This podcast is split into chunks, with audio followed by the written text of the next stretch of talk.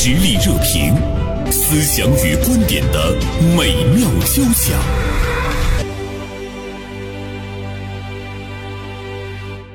好，继续呢，我们的话题关于这个档案，呃，我们有了一个基本的常识，到了你的手里不要撕开，呃，这个，那么至于它从国家级、从政府的这个角度上，怎么样能更好的保存，呃，我们是有一份期待哈，英姐哈，嗯。嗯，我记得刚才英杰呃问了那个小凡一个问题，嗯嗯，说你好奇呃对，很好奇我很问袁生姐，你好不好奇？如果你儿子说别打开我东西哈，嗯你好不好奇？我好奇，我会在那个东西面前走好几圈儿。对，嗯，但是呢，我在想说，为什么我们好奇？就是你、你想了解他经历了一些什么，想了解他内心。有有什么样的那个秘密哈？嗯但英姐，我我想跟你说的是，呃，我是走了好几圈儿，我又抚摸了一下，但是我就是没打开，对，就就是没打开。但他有的时候他会有一些小小的遗漏，嗯，因为男孩子特别粗心哦嘛，他不是把他的秘密，他都是那个放在一个什么抽屉里锁起来。走那几圈儿看着了，能是不是？对，比如说我有时候打扫他那个房间的时候，偶尔我会看见一个小纸条儿，嗯嗯，那那就在我眼前，你说我我能不看吗？我就哎一看啊，写给女孩子的小纸条儿，他写的还是别人女孩给他写的。呀？哎，也都有 都有，我就想象一下，但是我呃不会问他，对，不会问他，嗯，其实我是觉得，如果孩子，我觉得挺好玩的，孩子这样的东西，如果就是放在你能看到的地方，嗯嗯。说明你俩关系是到位的。嗯。嗯，他不是给你藏起来，对，嗯是的，对，嗯，嗯他也不怕你看，对。所以你看了这也不算窥探。我看完之后，对对对看完之后不不会问他，是是而且也不会批评他。嗯，比如说他高二的时候，他就很喜欢一个女孩子，那个时候多紧张啊，学习，你知道吧？我尽管我自己焦虑，但是我绝对不问他。完了，我会观察一下，对观察，我觉得好像没有这个迹象。对，就是对孩子的那种信任，他他能 get 到，这个很重要。对对我记得他上高三的时候，高三第一学期结束嘛，多紧张啊！他们班主任悄悄给我打个电话，说好像他在谈恋爱，给我吓的 然后你怎么了？啊！然后你吓的，然后怎么了？他就想探知秘密。然后，我就在想，是吗？完了，我就我就仔细观，因为咱们都是谈恋爱走过来的嘛，哈，我一看也不太像啊，哈，也没有说哎急切的等着手机的信息啊什么什么的，我看他都没有。嗯，后来我心里想，他俩可能是那种哥们儿关系，但是老师有误判。你知道，高中老师有的时候很八卦的。嗯嗯，后来我听我儿子说说，那他那个个他他那时候是班干部嘛，有的时候去呃收同学的试卷啊，交过去啊什么什么的，那老师都拿他开心。我说你们老师太八卦了。对，等后来呢，就是。突然之间有一天，那个女孩子的妈妈申请加我的微信，你知道吗？就他们班主任刚跟我说完没两天，给我吓得我想找上门来了，给我吓坏了。完了我就犹豫了犹豫，我也加了。加了之后，他就说：“他说，哎呀，你那个什么，那个呃，希望找他了是吧？没有没有没有，就是他说，哎呀，希望那个多帮助帮助我的孩子的学习啊什么的哈，而且问说你们都上了什么学习班，那个能不能给我推荐一下？他妈妈是那样的，纯粹的想交流一下。对我一颗石头落下来。就是你还没做好当婆婆的准备是吗？不是那个时候，关键是高三，你知道？是我觉得好在就是说我没有追问他，嗯而且我也没有按照他们班主任教我的方法。嗯啊，他们班主任是个男的，我一想，那个大男人怎么这么婆婆妈妈的？对。那男老师说：“你那个什么，你你你时不时的问一问，假期的时候，但是你也别特别的专门的问什么的。”我心里话说，不用教我，你说你咋不问呢？把难题交给你了。对，我觉得这件事情我始终没有问他。等他考完大学了，就特别开心的时候，我就偶尔的那样聊了一下。完了，我儿子说真无聊，我们是哥们儿。是 我一想，好在关键的时刻我没有把这件事情 小题大做哈，嗯啊，大题发狂那种。呃但是你自己其实一直在想着，只不过你就是没把那个哈，嗯特别想知道那个情感哈，那个感觉透露给你儿子，是不是？嗯。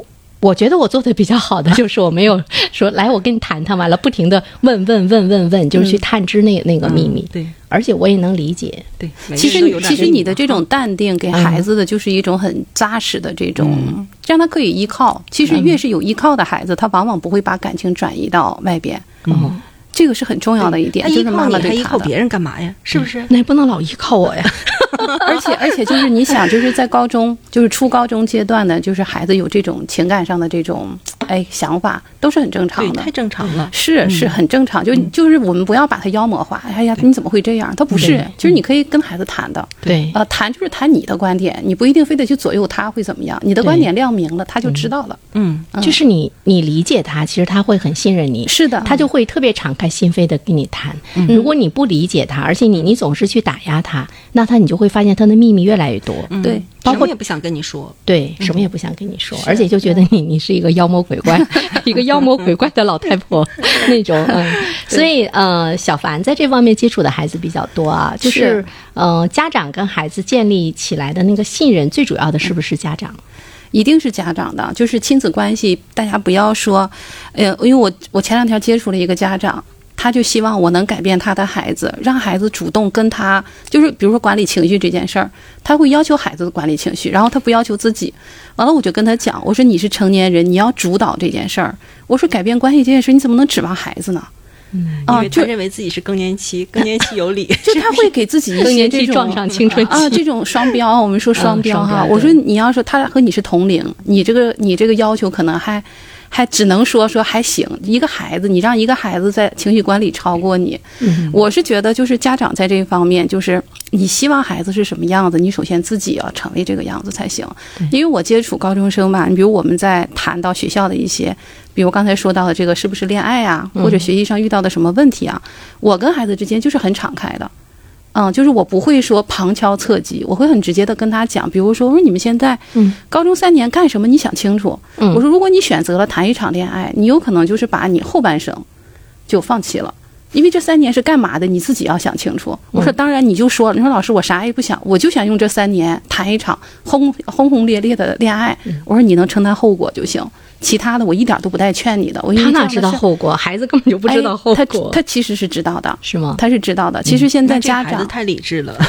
嗯，就是你需要跟他把这个事儿理清楚，嗯就是你要跟他理清楚。就有的时候孩子可能不知道后果，你要你要用一个过来人的这样一种事例跟他讲，不是跟他谈谈一个道理。我会跟他讲我过往的学生当中的一些事情，嗯啊、然后我就跟他讲，我说这件事情就是你自己要知道后果，你再来选择你应该怎么来做。所以可能跟我在一起上课的孩子吧，相对来说还是有这个思考深度的，他们会去权衡。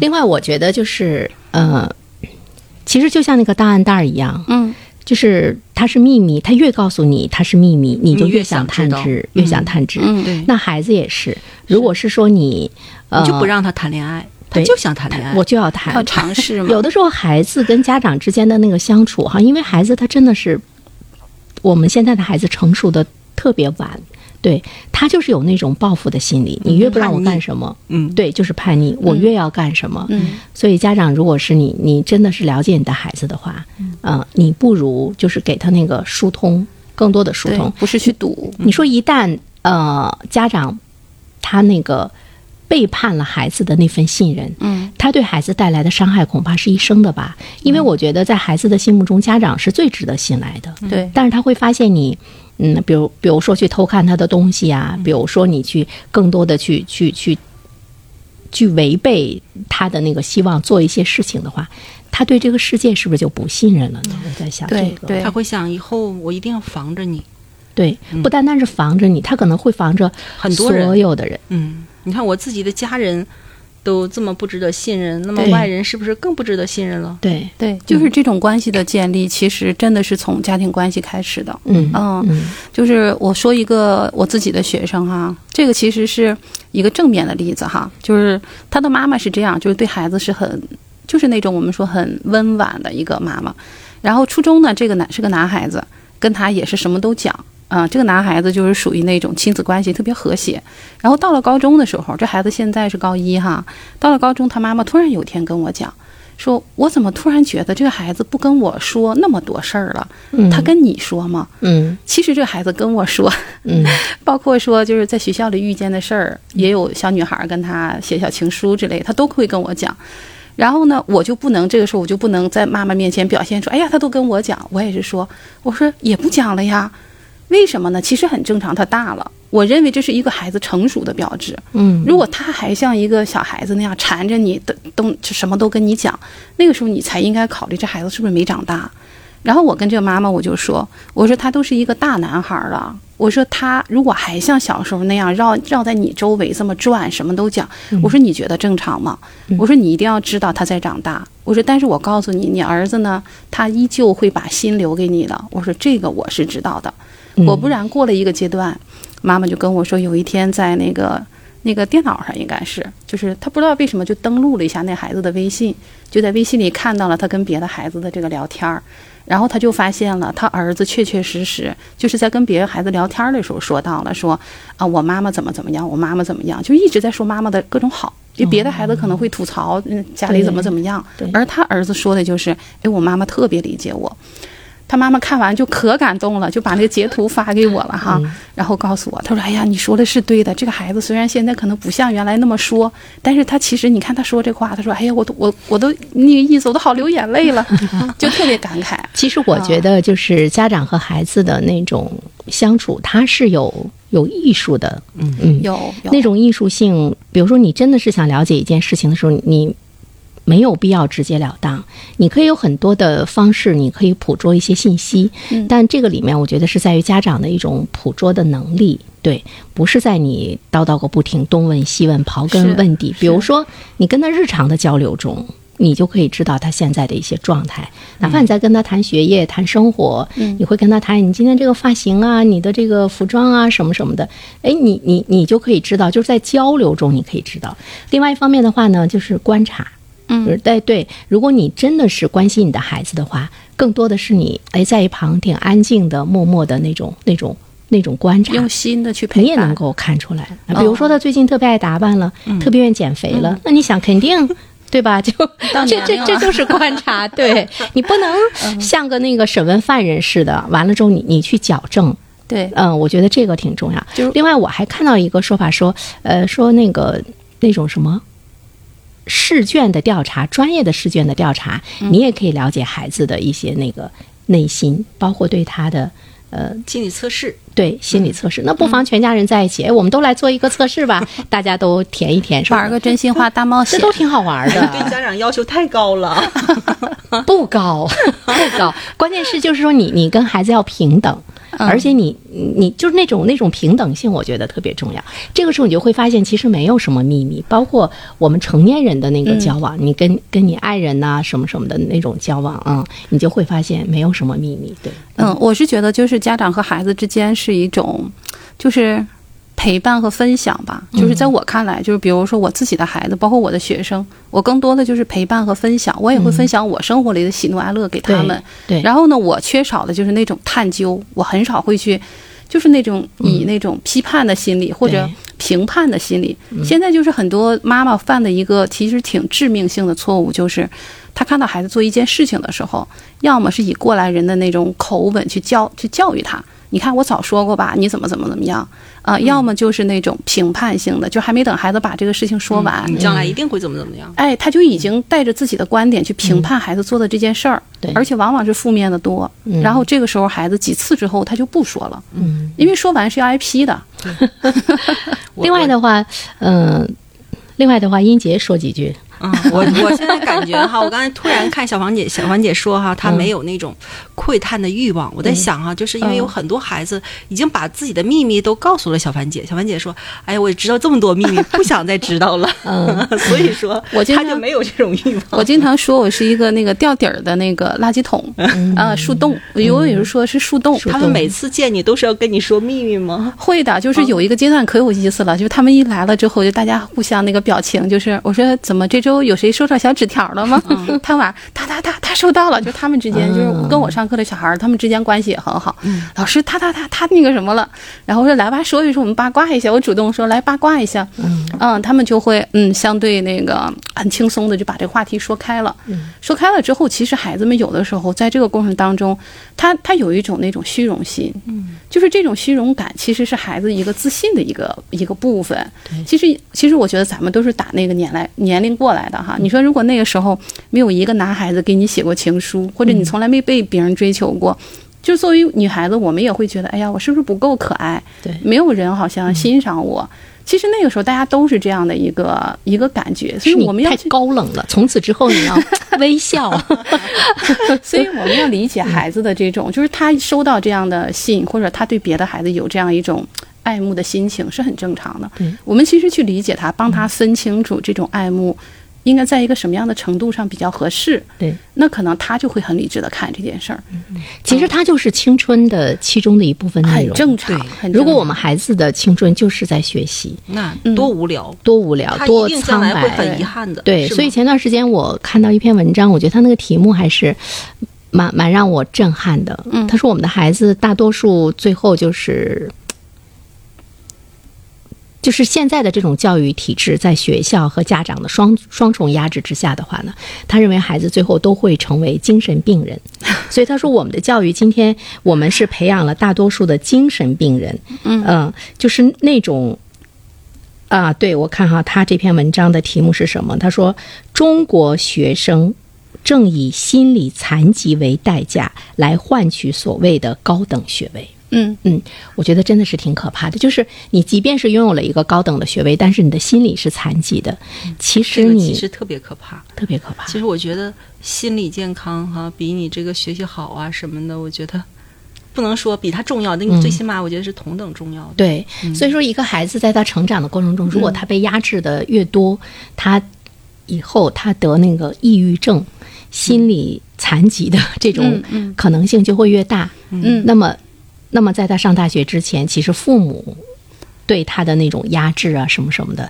就特别值得我们关注。嗯嗯，对，就是这个，我是看到好多这种内耗的，嗯就是家庭之间内部的这种内耗。其实我是觉得，你刚才说的那个话题挺，我听完之后，我脑子里想的就是，现在孩子在外界接触的东西和他内在的这个消化能力嗯是不成正比的。嗯，就是信息是外在是爆炸式的，然后然后他内里又没有时间，或者说他自己没有这个机会去整合的时候，所以所有的东西其实全在外边对，它里边是空的，就很可怕。然后这个时候，如果说家长也是那种挤压式的，或者说压制式的养育这个孩子的话，这个孩子就是说白了，他内在的这个承受能力是不够的。嗯，哦就他没有力量，很可怕，没有力对量对。我是觉得，就是妈妈在这方面起的作用其实是至关重要的。嗯。我是觉得妈妈应该是首先你要去懂得时代的发展，现在的孩子已经不是我们那个年代了，所以你要还沿用你小时候的那种被教育的方式对对待现在的孩子，你往往就会发现你跟他就是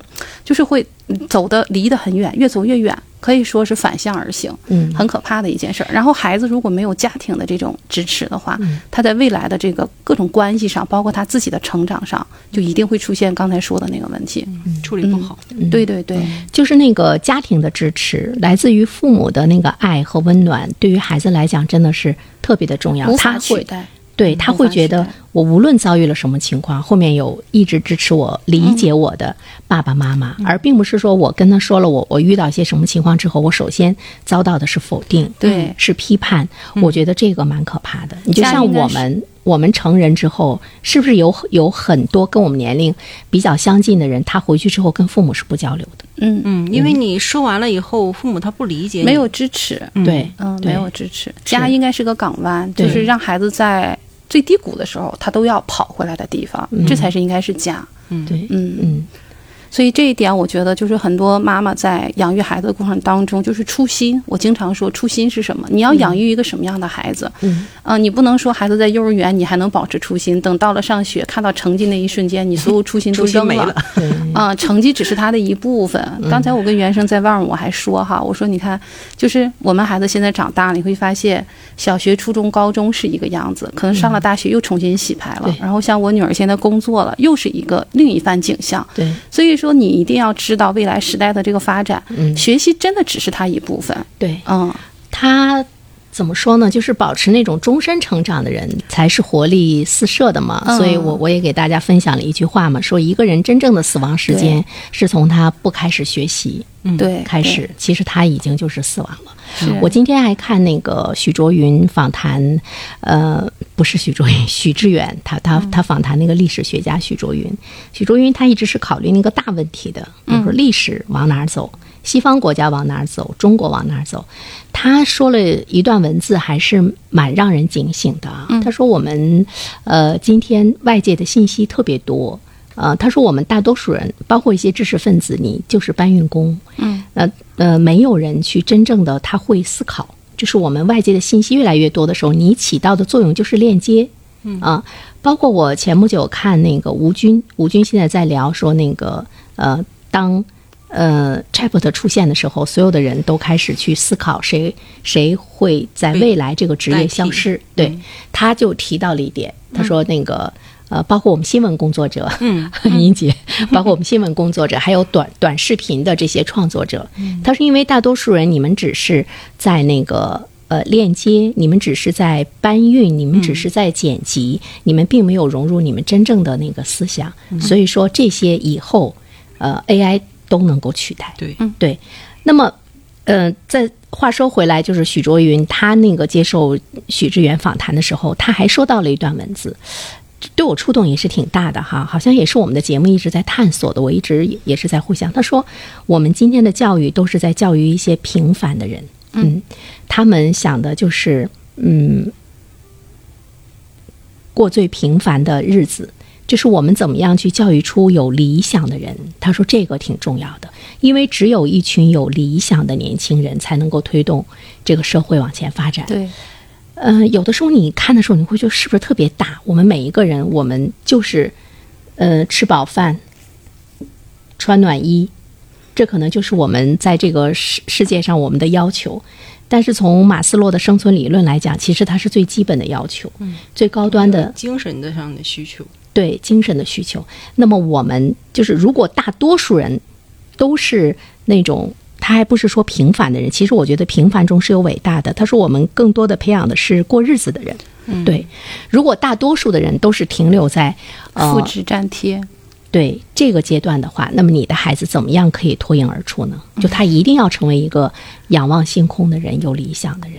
对，就是独立思考，独立思考，对，很重要，就是思考。其实我觉得，他要说都是培养过日子的人，我觉得也应该过日子啊。难道是不是有理想？难道就不用吃饭了吗？对，过日子他也是不同的过法。我是觉得，就是你像我现在高中的孩子，是我们上哲思课，嗯，呃，哲学思维，一个是现在那个政治书里边是专门有一本书讲哲学的，孩子是不懂的。嗯，然后另外一个呢，我在哲思课会跟孩子讨论的就是。就是国家的一些大事儿，我是觉得他必须知道自己所处的这个时代、国家、世界是什么样子，他才能知道自己存在的意义。说你为什么去努力呢？你要是努力只是单纯的为了一份工作，那你说在街边摆摊儿。你当个快递小哥也可以说养活自己，对吧？不是说这些职业不好，而是说你甘不甘心成为这样的人？对，培养一个有理想、有抱负的人。对对，是这样。另外的话呢，我看到就是从心理学的角度上来讲，说一个人真正的那种幸福，他提到了三方面：一个是自我接纳，嗯，我们接纳自己，嗯；另外一个说到的是他人期待，他人期待；还有一点说到的是他人贡献。哎，你看到他人贡献的时候，你就会在想。我们是要去为别人贡献一些事情，我们是要为别人去做一些事情，你才会有那个幸福感。是，我觉得这个呢，可能大多数人体会不到。嗯嗯。前两层，所以大多数人不幸福。大多数人都是平凡的人嘛？然后就是那种伟人，你觉得他们很幸福？不，呃，也不完全是伟人，他才会有他人贡献。其实现实生活中，就是像刚才小凡姐说的，就是要培养这个有理想、有抱负。就是说，我们不要光想着自己，我们要有一些大的哈，就是我们能为社会去做点什么，对社会价值，社会价值是有的时候那个社会价值和社会意义，它能够让你感觉到你你。个体的那个意义，对对对，就是你跟这个时代其实是融在了一起，嗯。嗯，否则的话，你可能就是自己关着门在家里过日子，嗯，但是你跟外界的这种融合度是没有的，嗯。嗯，所以我觉得这种教育呢，可能对于家长来讲，就是我们怎么样在跟他日常的。这个沟通中，我们怎么样能够能够有一份融入？嗯，这个时候你就会想，像刚才英杰说说，哎呦，家长活得太累了。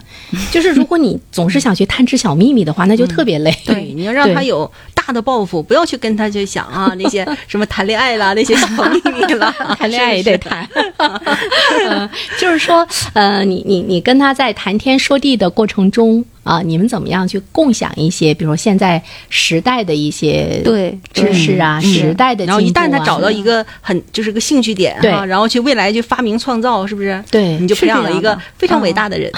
那倒不是说他一定要有发明创造，你就会感觉到，比如说孩子的那个胸怀天下，嗯，比如说我们在在过去的时候，我们就是呃整个国家呃在处于灾难时期的时候，会有会有那种呃奋起。嗯反抗的人、对会有那种奋起要去救国的人，对就是他那个时代，呃，铸就英雄嘛，哈。这个过程中，那在和平的年代，我们是不是还要还要胸怀天下？我觉得这个呢，就是从国家一个大的方面来讲的话呢，它当然是有利于国家的进步的。我觉得从小的方面来说，其实你能够在年轻人的脸上、眼睛里看到光，一种力量。就是这个就就算是他人贡献精，气神儿，对精气神儿，就老百姓说的精气神儿。是是，难道你不愿意让你的孩子有精气神儿吗？愿意呗，肯定是愿意的，愿意呗，是吧？嗯，是因为我是觉得 现在现在其实这个时代的这个变化，家长是跟不上的。有很多家长他意识不到，比如说他可能会觉得我们现在是太平盛世，其实你从整个世界就不需要格局看你去。救国去了。其实你从整个世界格局看，并不是太平盛世。对啊、嗯你没有这种危机感，你对孩子的这如果种不从小培养，等那个时候再去培养吧，来不及来不及的，来不及的。所以说，一定要让孩子知道，就是他所处的时代和世界是什么样子。嗯，一定要这样。这个挺重要，所以家长的那个终身的成长也很重要。你知道吗？你的死亡时间是你 不学习开始。不学习开始，嗯，但是往往往往就是家长，其实他往往跟不上孩子哈，孩子说点什么，家长。哇，是这样的吗？哦，是这样的吗？就这种，嗯我现在看到好多家长是就拿钱、嗯啊，孩子出去各种参加活动学，但是真正说你做一个家长课的时候，他会觉得用不着嗯，啊。其实真正家长，你能不能引领你的孩子？学习是吧？对对你引领，你要是引领不了他，他一定会被外在的东西吸引走，对那就很麻烦。对，嗯，对，这个嗯太重要了哈。是是，所以我我也是一直强调，就是家长要终身学习，嗯否则的话，你跟孩子之间就没有办法交流。嗯，孩子他就会觉得你说的这个话就实在是跟这个时代是脱节的，时间长了，你们之间就没有什么话题。嗯嗯，反正总之总之，我就觉得现在当家长太难了。就是以不容易前咱们的父母是不需要这个样子的，确实不容易，是 对对，因为我们那个时候相对比来讲，外面的世界相对比来说还是比较单纯，对，对，他引领你的那个东西比较少，是未来会发展越来越快的。你就想科技的发展，一定会让这个世界的发展是那种倍速的。嗯嗯嗯嗯，那就到这儿。好，我们也祝愿收音机前所有的听众朋友、家长朋友吧，哪怕你以前没有学习的习惯，其实从现在开始学赶习，呃，都来得及啊。活到老来得学到老及。对哪怕你是一个八十岁的老人，其实现在也是要学习。嗯比如说你，你跟你的呃已经成人的孩子，包括你的孙子、外孙相处的过程中，他能够学习，对他能够看到你的价值是，这也算是他人贡献吧？哈，对对，对，是吧？一定是这样的。好的，再一次感谢小凡，感谢英杰做客我们的直播间啊、期待着下次我们三个人再聊。嗯，嗯好，再见，再见，再见嗯。